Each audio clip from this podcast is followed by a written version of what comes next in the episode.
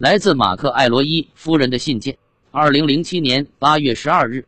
亲爱的劳伦斯先生，现在我正在使用退伍后购买的一台安能无德牌手工打字机给您写信。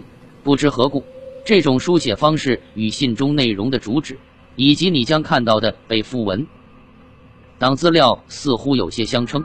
记得在八年前与您有过一次交谈，在那次简短的电话交流中。您希望我可以对您撰写的《The Earth Factors》一书收集的材料有所帮助，因为您猜测我有可能了解一些有关地外生命影响地球历史事情，可能对您在这方面的调查会有所帮助。可是当时我却回应说，我没有任何可以同您分享的任何信息。在那之后，我读完了你写的书，内容十分引人入胜。我认为您显然是一位做。足了功课，并且应该会理解我个人经历的人。记得您在电话中引用过一位老哲人的话：“伴随着崇高的权力而来的是重大的责任。”这些话一直以来对我都是一种暗示。虽然我并不认为我有什么相关的权利去给您邮寄这些附带的文件资料，但是您的确让我感到了自己的责任所在。不仅仅因为我对您的认可，也由于种种的原因。我重新审视了我所处在的位置，我的确至少对于自己是负有责任的。我不可能向你讲述从1947年以来我在个人炼狱中忍受着道德标准的摇摆不定和心灵深处的矛盾挣扎。在余下的来生里，我不想再玩那种或许我应该或不应该的游戏了。迄今为止，为了压制和消灭那些泄露我所协助保管的真实信息的可能性。在这个圈子中，已经有许多人被杀害了。世界上只有极少数人曾经看到或听说过我所保留了六十年的秘密。在过去几十年里，虽然我曾经常认为权力已经被严重地误导去保护人类不受某类认知的，可是这类认知不仅仅是去承认外星智慧生物形式确实存在，而且他们一直都在积极活跃的监视和侵袭。着地球上的每一个人，虽然这种情形每一天都在继续着，可我却一直坚信我已经被我们政府中那些有影响力的人物授予了重托。正因如此，我想现在是时候将我所掌握的秘密信息转交给一个可以理解他用途的人了。我认为将这部分知识带到死后的沉寂中，使其销声匿迹，并不是一种对自己负责的行为。虽然这个保密信息曾被认为事关国家安全，并因此贴上了顶级机密的标签，可我还是认为让这些既得利益的知识服务于公众，比其保护这些信息的好处会更多。此外，现在我已经八十三岁了，我已经决定使用一种自我执行的无痛安乐死方式，离开这个对我来说经久耐用的身体。我还有不到一个月活在人世的时间，已经没。有什么值得恐惧或失去的了？所以，我已经从我丈夫生活过大半生的蒙大拿州迁移了出来，来到了我丈夫的家乡爱尔兰。我们在米斯郡租用了一座别墅楼上的一间漂亮的睡房，在这里将我们余生最后的那些天留给了我丈夫的祖籍所在地爱尔兰的米斯郡。我将会选择在距离优雅神秘的巨敦纳奥斯和道斯不远的地方离开人世。这些巨型石碑或大规模的石头建筑是公元前三千七百年前的产物，它们表面雕刻着难以破译的象形图画文字。它们与埃及金字塔以及遍及世界其他地点的神秘石碑都是在同一时期建造的。我所在的地方距离特拉山丘也不算远，据说那山丘是曾是古代一百四十二位爱尔兰国王在史前的关键时期登基宣布统治权的地方。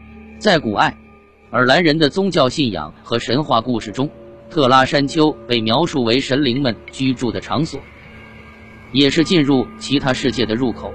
圣帕特里克曾来到特拉，征服了古宗教的异教分子。当你阅读一些相关文献时，你会发现，虽然他在当时可能有效镇压了这一地区的宗教习俗，可是并没有。对那些将文明带到地球的神灵们造成丝毫的影响。正因如此，这个地方将很适合我启程离开这个不洁净的世界，最终释放掉此生所有的负担。从一个显而易见的后知之明视角来看，这一切已经显示出了对我本人更高的期盼，去协助整个星球乃至我们银河系的全部生物形式的幸存者。我们政府的现状已经成了保护人民免于接受对这类事件认知的行政机构，而事实上，由无知与保密的行为所提供的唯一保护措施，是为了隐藏那些私人的议程。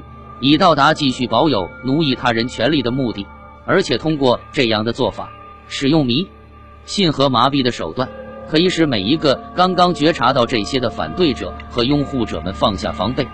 因此，面对这样一桩曾使我向每个人隐瞒和保密的重要事件，这一次我将自己保留的原始文档和唯一现存的个人笔记资料放进了邮寄包裹中，同时。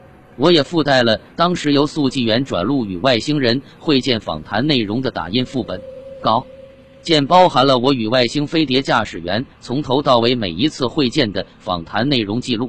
我没有任何关于这次访谈的现场录音资料，直到现在也没人知道我曾经可以秘密的保留这些官方专访的记录副本。现在，我将这些文件资料委托给你。你可以根据自己的判断，以任何你觉得合适的形式向全世界告知里面传达的信息。如果可以的话，不要因此让这一事件危及到你的生活或健康问题，是我唯一的请求。如果你能够想办法将我的一些个人经历写入虚构的故事中，比如以小说的文体形式出现，那么在故事中所体现的真实。材料内容就会很轻易地避开任何管制机构的阻碍，尽管他们经常把国家安全作为对抗个人审查和司法公正的私人盾牌使用。通过这样的做法，你可以对那些信息关联的任何来源问题拒绝承担责任，同时声明那是一个你想象中虚构的故事。无论谁说现实比虚构更不可思议，是在正常不过的事了。所有这些对于大多数人来说都是难以置信的。然而不幸的是，信任对于现实本身来说并不是一个可靠衡量标准。同样，如果你将这些记录内容介绍给任何一个宁愿选择去做物质和实用主亦或精神的奴隶以驾驭自由的人，那么我确定包含这样实质问题的主题应该会引起这类人极大的反感。如果你想尝试以事实报道的形式将这些文档资料在报纸或电视的新闻媒体中发表，那么他们应该会断然拒绝为一个疯子的作品进行报道。这些文档资料所反映的本质问题会使他们难以置信，因此被认为不可靠。恰恰相反，其实这些信息的发布对于某些政治、宗教和经济的既得利益来说是。一种潜在的毁灭性灾难。这些文档资料中所包含的信息，与你对遭遇外星人事件和超自然体验的兴趣和调查研究有关系。说实话，如果用你撰写的《The Earth Factors》一书中的类比方法，其他少数几个有关外星人影响作用的事实报道，就好像在环绕地球的毁灭性飓风涡流中心处的一缕清风，微不足道。在这个宇宙中，真的有巫师、邪恶的巫婆和飞猴。这个信息已经被许多人质疑很久了，包括一直来自于主流媒体、学术界和军事工业复合体方面的不断否认。艾森豪威尔总统曾在离任演讲中警告过我们军事工业复合体的问题。正如你所了解的那样，在一千九百四十七年七月。罗斯威尔军用基地的军方组织召开新闻发布会，公布了这样一则消息：基地的顶级机密。美国空军官方记录：罗斯威尔空军基地第五百零九轰炸大队。主题：外星人访谈。一千九百四十七七九。问题：你受伤了吗？回答：没有。问题：你需要什么样的医疗协助？回答：不需要。问题需要食物或水或其他营养物质吗？回答：不需要。问题你对环境有什么特殊要求吗？比如空气温度、大气的化学成分、空气压力或其他废气的排泄物？回答：不需要。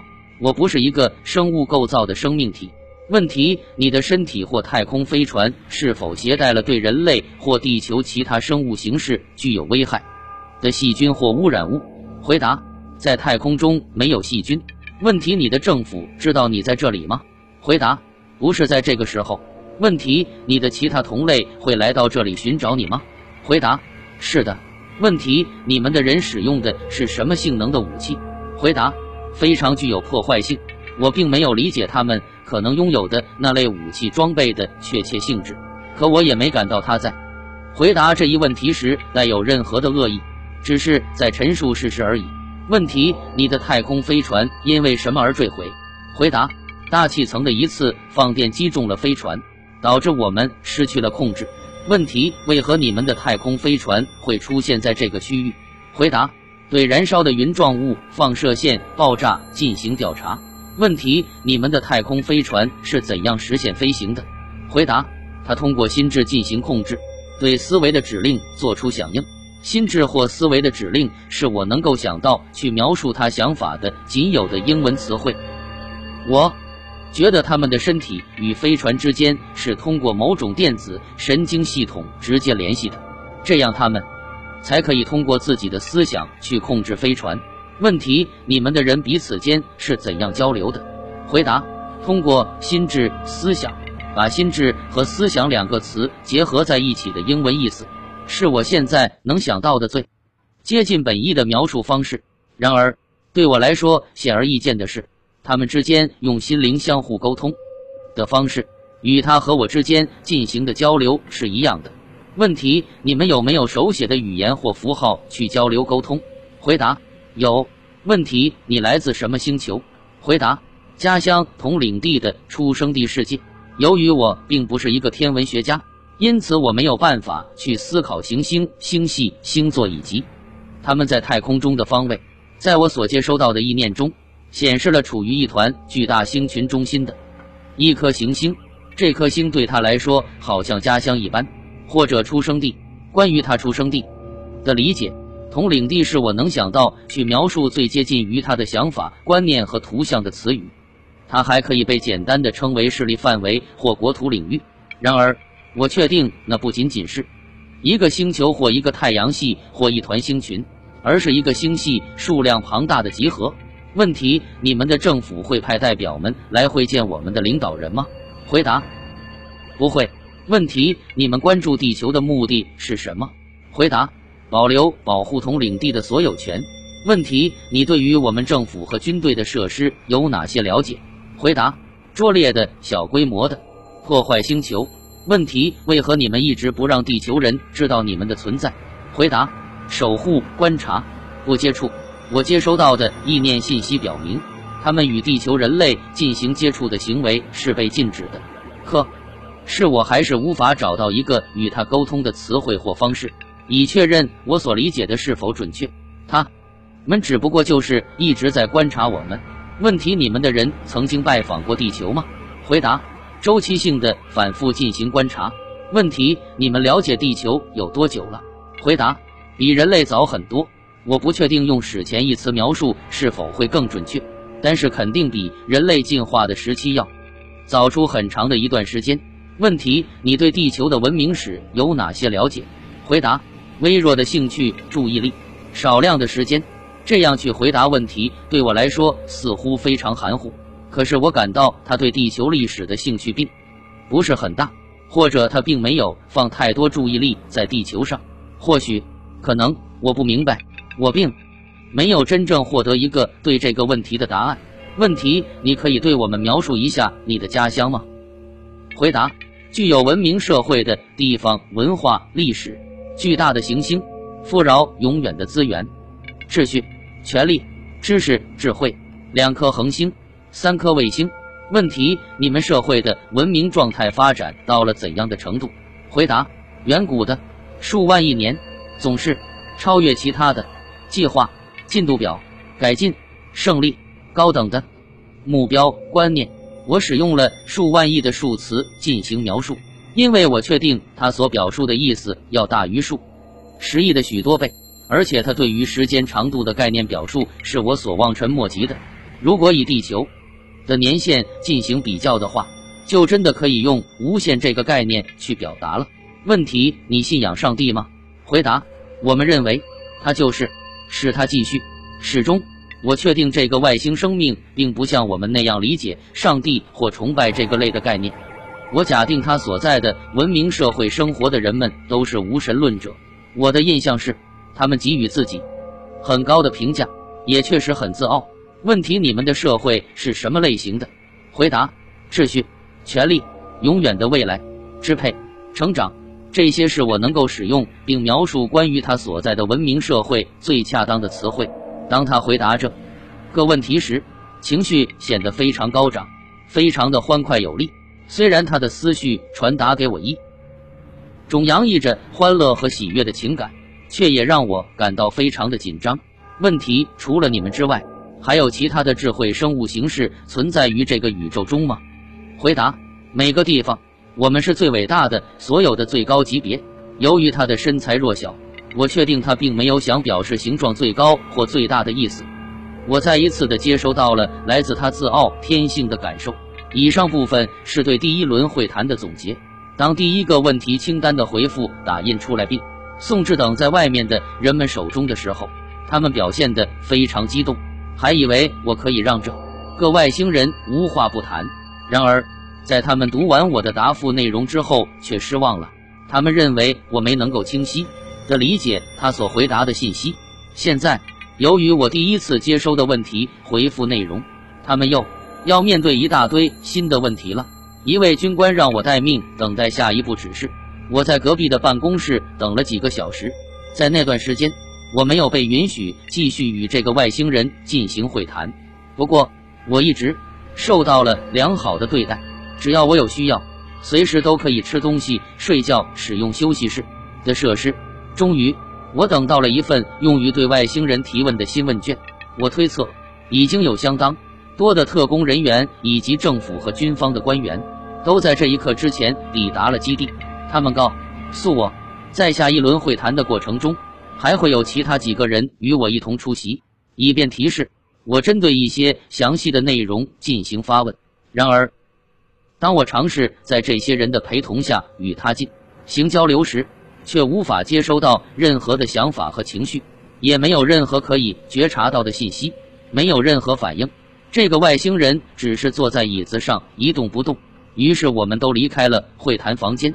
面对这一情形，一个情报官员显得非常不安。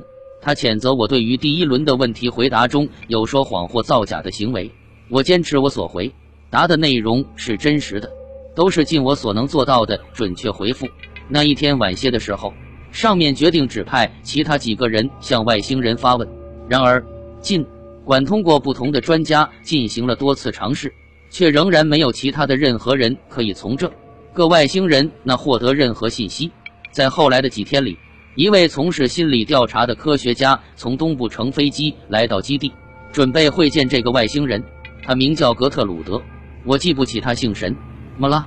在另一场合中，出现了一个具有超视能力的印度人，名叫克里希纳穆提。他也来到基地，试图与外星人交流。可是这两个人的努力都以失败告终了，而且我自己也无法与这两人中的任何一位进行心灵感应交流。虽然我的确认为克里希那穆提先生是一位非常友善、理解力极强的绅士，最后上面决定应该把我留在外星人身边，看我可以得到什么样的解答。